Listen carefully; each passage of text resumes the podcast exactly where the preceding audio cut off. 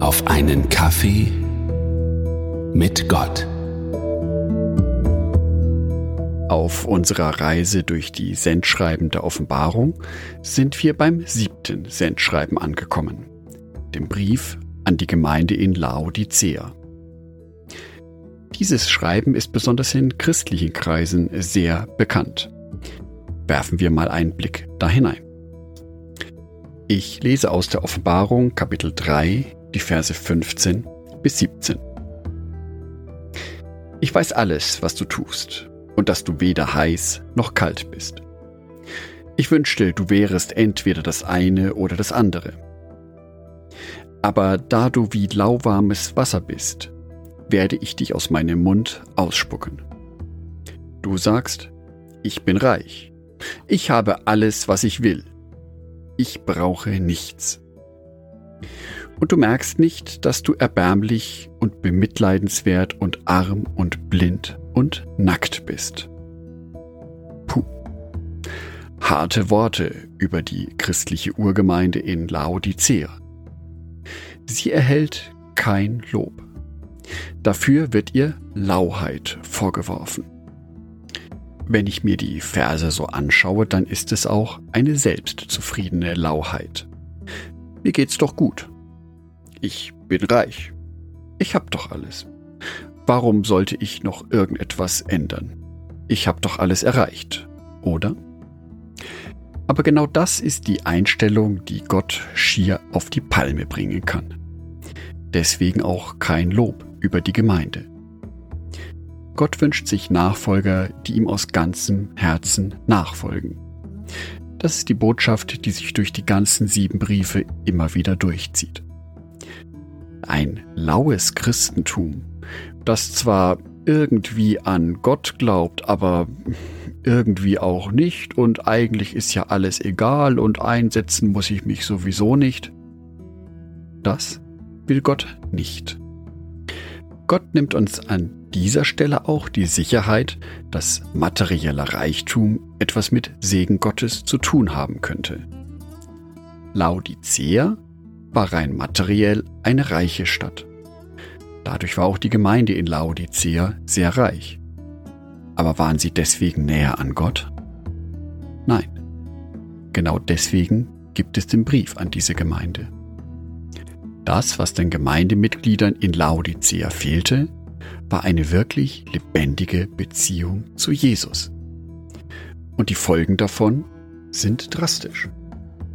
Gott beschreibt diese Gemeinde nämlich als erbärmlich, bemitleidenswert, arm, blind und nackt.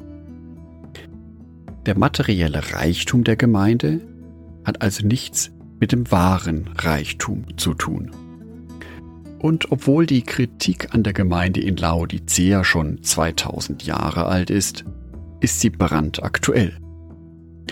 Wo habe ich Besitztümer angehäuft? Wo hänge ich an diesen weltlichen Gegenständen fest? Wo setze ich materiellen Besitz und Reichtum über das Wort Gottes? Gott sagt nicht wirklich etwas gegen Reichtum. Wem es geschenkt ist, dem soll es auch gegönnt sein. Aber Gott will nicht, dass wir unser Herz daran hängen. Gott will, dass wir unser Herz ganz an ihn hängen. Gott will keine lauen Christen. Gott will Nachfolger, die für ihn brennen, die für ihn aktiv sind aus ganzem Herzen. Denn Gott gibt die lauen Christen der Gemeinde in Laodicea nicht verloren, sondern eröffnet ihnen die Tür und zeigt ihnen den Weg, wie sie sich wieder zu ihm bekehren können wie sie gerettet werden können. Die Rettung sieht darin aus, dass sie sich für ihn einsetzen sollen und Buße tun sollen. Im Brief ist davon die Rede, dass sich die Christen weiße Kleider kaufen sollen. Das ist für mich ein Bild im übertragenen Sinne, dass wir die Reinheit von Jesus Christus wieder an uns nehmen sollen, dass wir sie uns zu eigen machen sollen, dass sie ein fester Bestandteil von uns werden. Ich wünsche dir, dass du eine klare Entscheidung für Gott triffst. dass du eine Bestandsaufnahme machst und schaust, bin ich lau vor Jesus Christus? Wo kann ich mich noch mehr für ihn entscheiden? Und wo hängt mein Herz vielleicht an materiellen Reichtümern? Dadurch kannst du dir bewusst machen, was du in deinem Leben ändern kannst, um noch näher an Gott heranzurücken, um das große Ziel zu erreichen, nämlich ins Himmelreich zu kommen. Andacht von Jörg Martin Donat